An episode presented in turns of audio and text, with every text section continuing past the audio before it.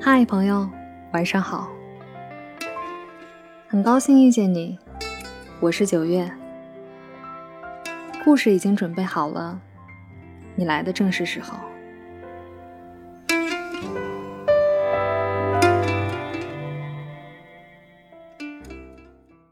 上篇文章简单介绍了高原之行的拦路虎高反，相信大家对他都有了初步的了解，不至于过分紧张和恐惧了。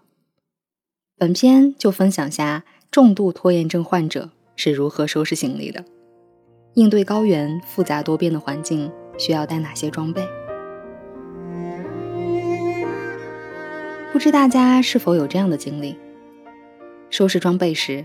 对着摊开的行李箱，想到什么就往里塞，不停思考有没有忘记什么东西。感觉好像该带的都拿了，但出门后想喝水时，发觉忘了带水杯；下雨了没带伞；天气干燥，嘴唇爆皮，润唇膏又落在了梳妆台上，等等。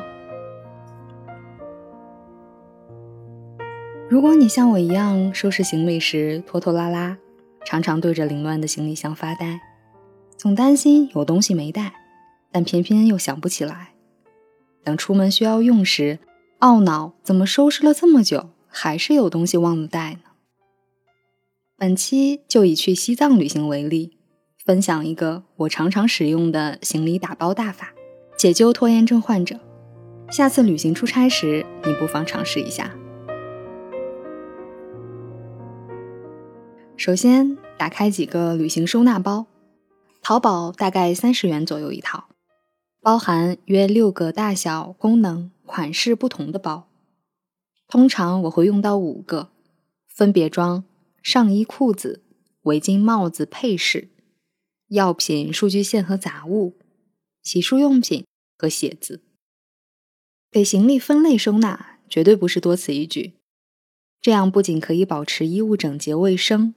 分区域容易查找，还可以避免在转盘前等待时发现出来的行李箱已经爆开，袜子、内衣、数据线等杂物散落一旁，而你又不得不在众目睽睽之下重新把它们塞进去的尴尬。假设你现在站在镜子前，从头到脚的打量自己一下，然后就像小时候玩给洋娃娃换装的游戏一样。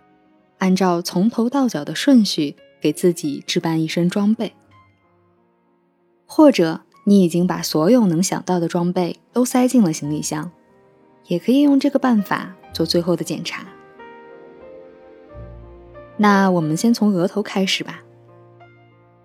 头部需要的装备是帽子，这是西藏旅行不可或缺的。它有两个作用，一是保暖，二是防晒。头和脖子是人体很容易流失热量的地方。西藏幅员辽阔，景点间路途遥远，途中景色壮丽，难免想要下车游览、观光、拍照，缓解长时间坐车的疲劳感。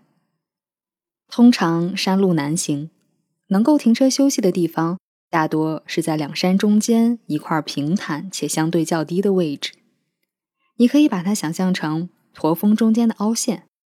学名叫垭口，翻越它是最短、最省力的进山和出山的路线。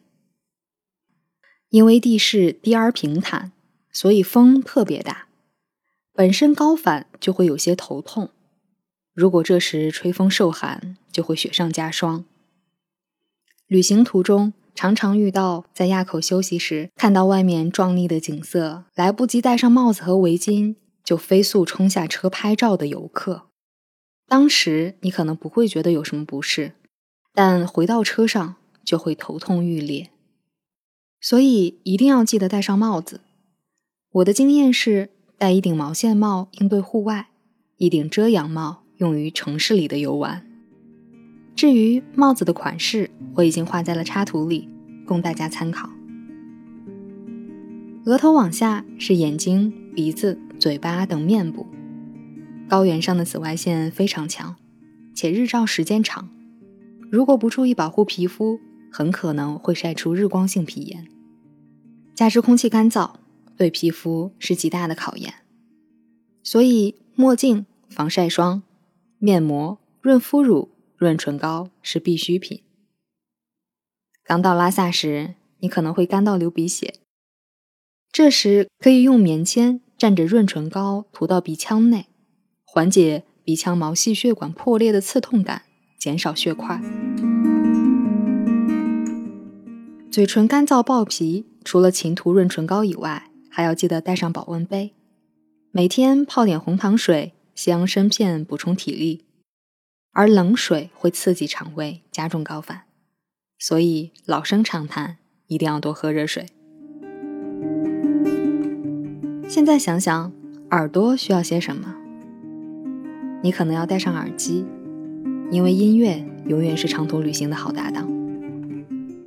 晚上睡眠太浅，高反更容易失眠。别忘了防噪音耳塞，能够带给你一夜安静好眠。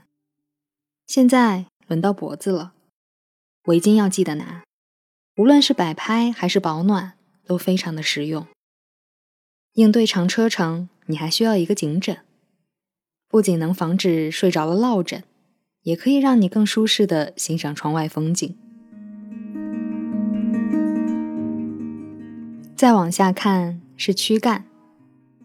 西藏的夏天不太热，冬天也不太冷，但早晚温差大，一天内有四季，这就要求我们从薄到厚的衣服都要带着，还得便于随时穿脱增减。先说五月至九月的雨季吧，这时气温高，雨水充沛，上衣从内至外需要准备短袖 T 恤、长袖衬衫或者抓绒衣。冲锋外套或者风衣，下身休闲裤，或者是能一秒变成短裤的冲锋裤。总之，衣服的选择要注意两点：第一，最好选择拉链装，而不是套头衫，这样可以灵活穿脱，应对温度的变化；第二，雨季出行，外套要选择速干防水的材质。当然，鞋子也一样。户外运动时推荐高帮防水登山鞋。如果旅行超过七天，为了舒适感，可以再带一双轻便运动鞋用于城市行走。厚实吸汗的袜子肯定是少不了的，别怕洗了一夜不能干，把湿衣物晾在房间里，还能增加空气湿度。夜里睡觉时，鼻子嘴巴不至于太干。